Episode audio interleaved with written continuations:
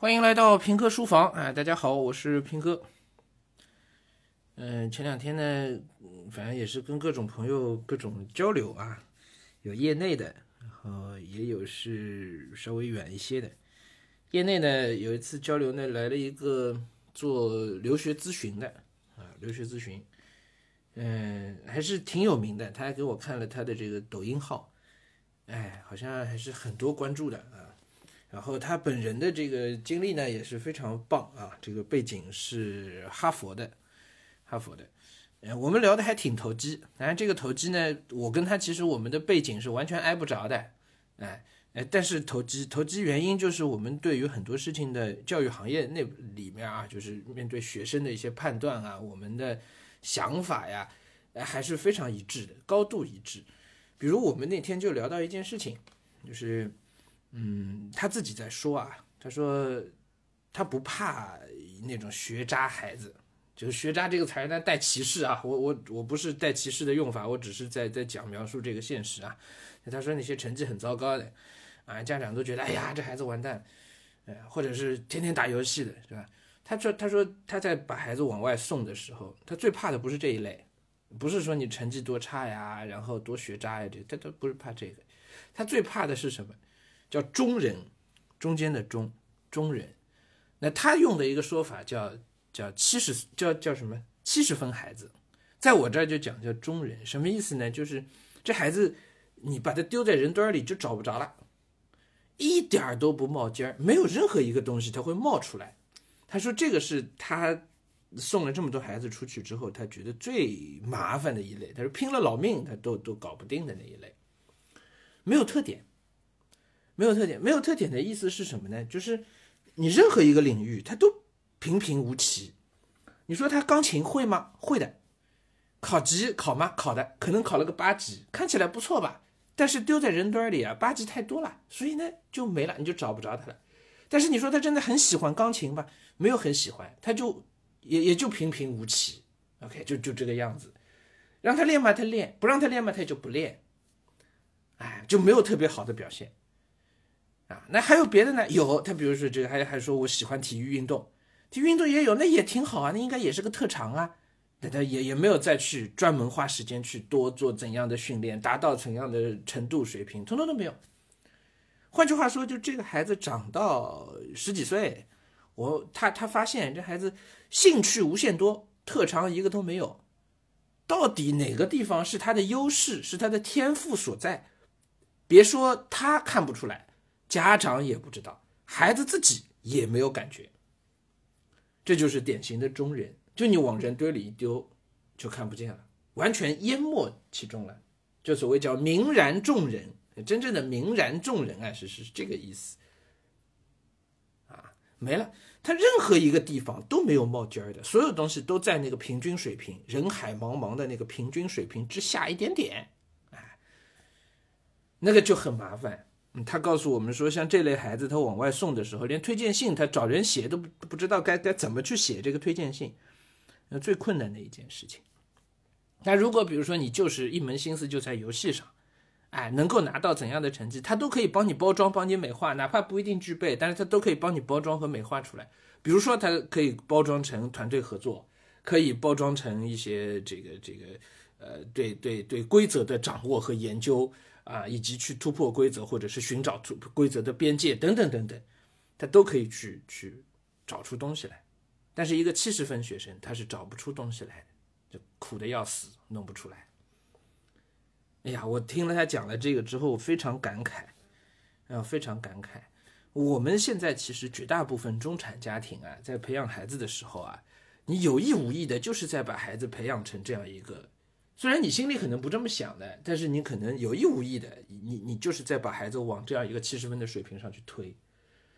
嗯，其实七十分水平啊，就这种中人的这个水平啊，导致的根源就是家长和孩子共同的、共享的那个价值观。什么意思呢？我们遇到问题的时候，遇到困难的时候该怎么做？所有这一类七十分孩子遇到所有困难的时候，他们的选择本质上都是往回退的。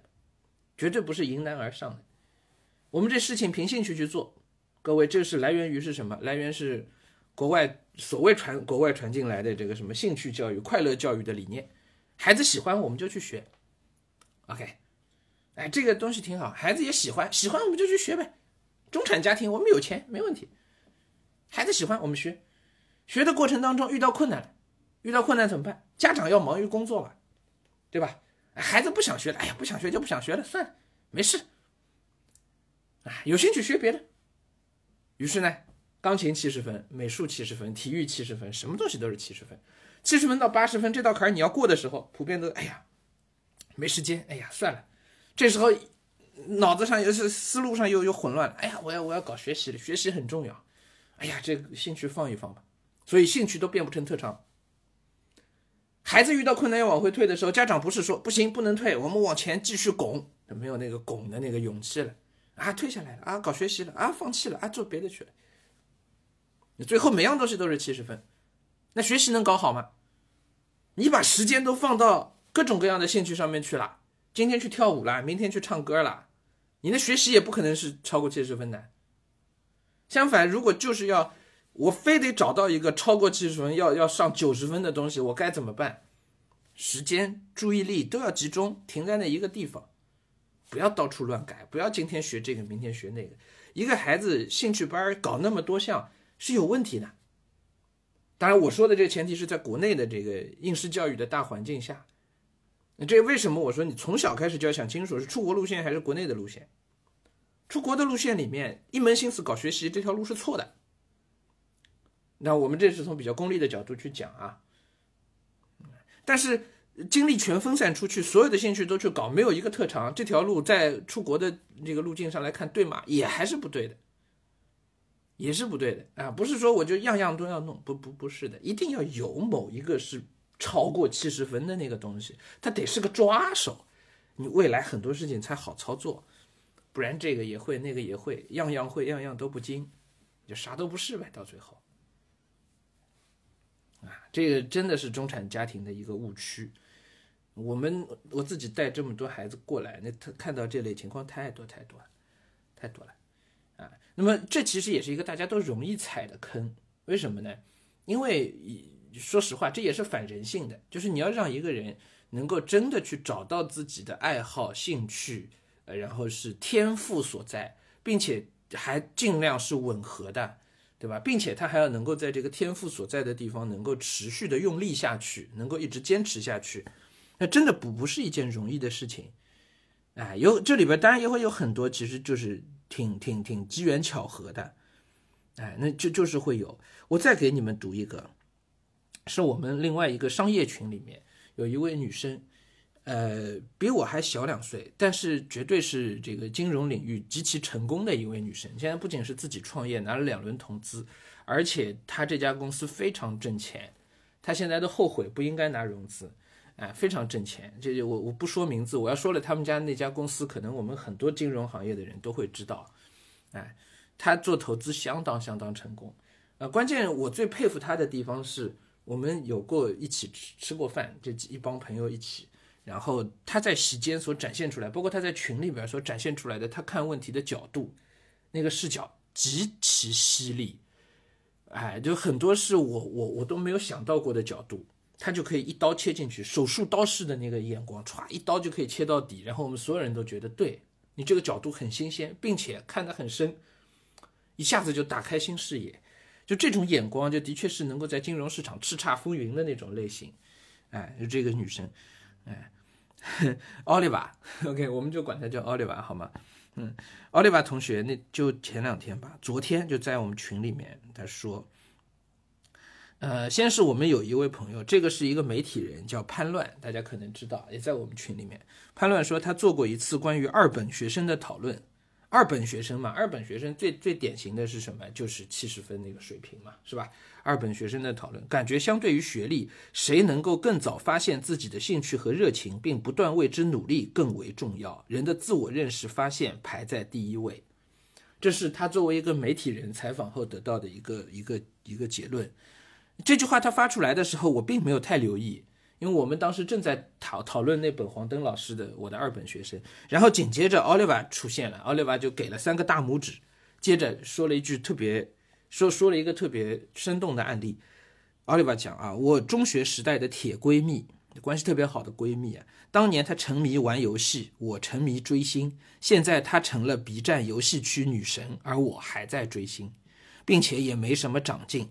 我想根本原因就在于我中途放弃了为兴趣和热情去努力。哎，好，这都是现身说法了，各位。虽然什么游戏区女神啊，什么追星啊，好像都大家都觉得是拿不上台面的事情，是吧？但是即便是这样的事情，你看一个从小开始沉迷游戏的人，真的在这条路上一条道走到黑，现在有这个 B 站游戏区女神，就意味着这收入肯定是超过我的啦，就是，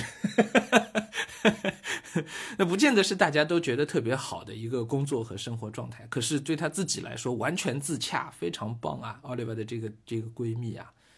是吧？就非常棒啊！她的生活做的事情是她有兴趣的，然后能够靠自己有兴趣的事情赚到钱，并且大概率到这一步，她应该已经可以实现财务自由。哎，这简直就是完美人生了，已经，对不对？那同样很多游戏主播其实都是一样的。哎，我认识的游戏主播啊，干两年就财务自由了，是吧？嗯，你从他自己的人生那个那个追求的角度来看，那那这就妥妥的人生赢家呀！虽然我个人不会喜欢这个，但这是个人判断，对吧？我不喜欢这个东西，人家喜欢这个呀，我没看出它有多大价值，他自己觉得，或者是他他实际在他的圈子里价值非常大呀。我们完全不能这样去抹杀别人的价值，是吧？所以从他角度来讲，那个才是一个真正好的状态。对吧？所以哪怕打游戏，你看能也也是能有出能搞出名堂来。关键在哪？关键是你自己认识到我那个认兴趣和热情之所在，然后你可以一直在那个地方努力，这个是最关键的，对吧？认识到兴趣和热情，然后可以完全投入，真的就钻在那里头，而不是什么这也搞一点，那也搞一点，是吧？从小开始，哎呀，乐器一定要学的，我们学乐器吧。哎呀，英语一定要学的，我们自然拼读去吧。哎呀，语文要学的，我们跟着平哥就背唐诗去吧。哎呀，数学也得来，我们上学而思吧，样样都学，你到最后就什么都没有。好了，今天就说到这儿。